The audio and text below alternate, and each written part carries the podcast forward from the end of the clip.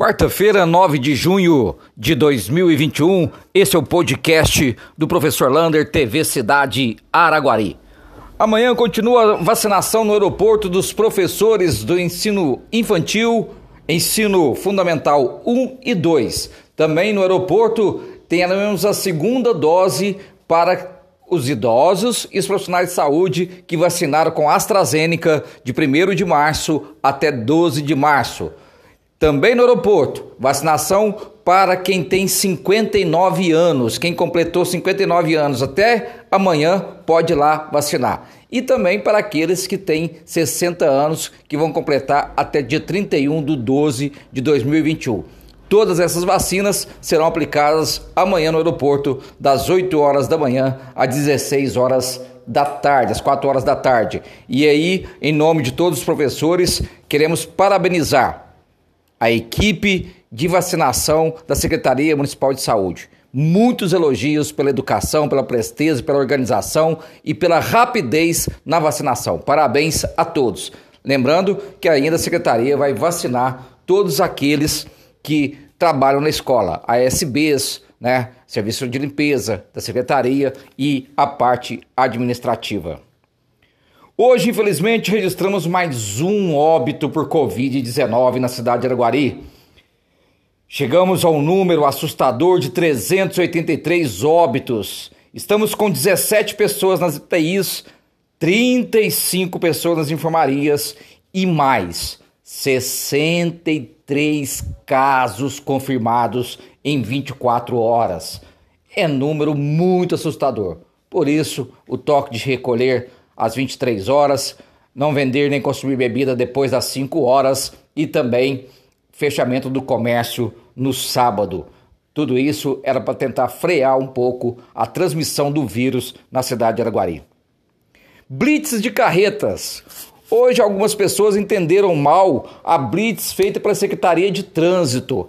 Ela não está impedindo que caminhões e carretas que moram na cidade de Araguari, pessoas que moram aqui, que possam trafegar na cidade. O que foi feito, na verdade, foi lá no bairro Novo Horizonte, deve ser feito aqui também na Avenida Brasil, são carretas que cortam o caminho por dentro da cidade para fazer o seu transporte de cargas.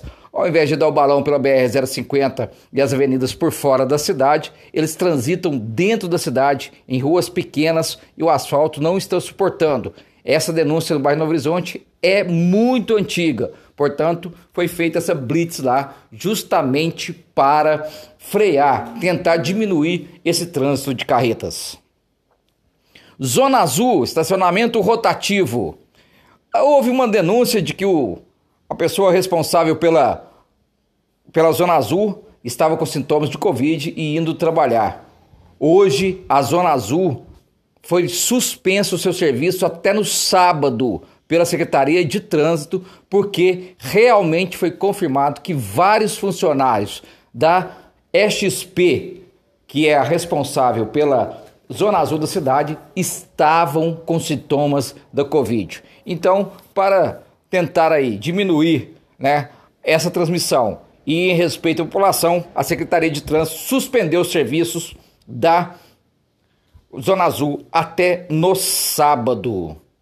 Queda de arrecadação. Hoje a Superintendência de Água e Esgoto, uh, o seu Superintendente General Carula e alguns outros membros da SAI foram até a Câmara prestar conta. E como ele já havia falado várias vezes no podcast lá com o professor Lander, né? Comigo, ele falou da queda de arrecadação assustadora da SAI. A população não está pagando água. Tem dia que eles encontram 20 ligações clandestinas de água. E muitas pessoas, 4 mil pessoas, devem mais de mil, 80 mil reais de conta de água. Então, são números assustadores aí da SAI e a arrecadação. Por isso que às vezes falta a manutenção nessa condição da SAI. Para terminar, vem aí um grande projeto. Fique esperto, a gente vai falar durante a semana sobre esse. Educação física para aqueles que estão tratando ainda da Covid. Quem teve Covid ainda tem problema, vai ter uma educação física especial para eles. Aguarde e verá. Um abraço do tamanho da cidade de Araguari.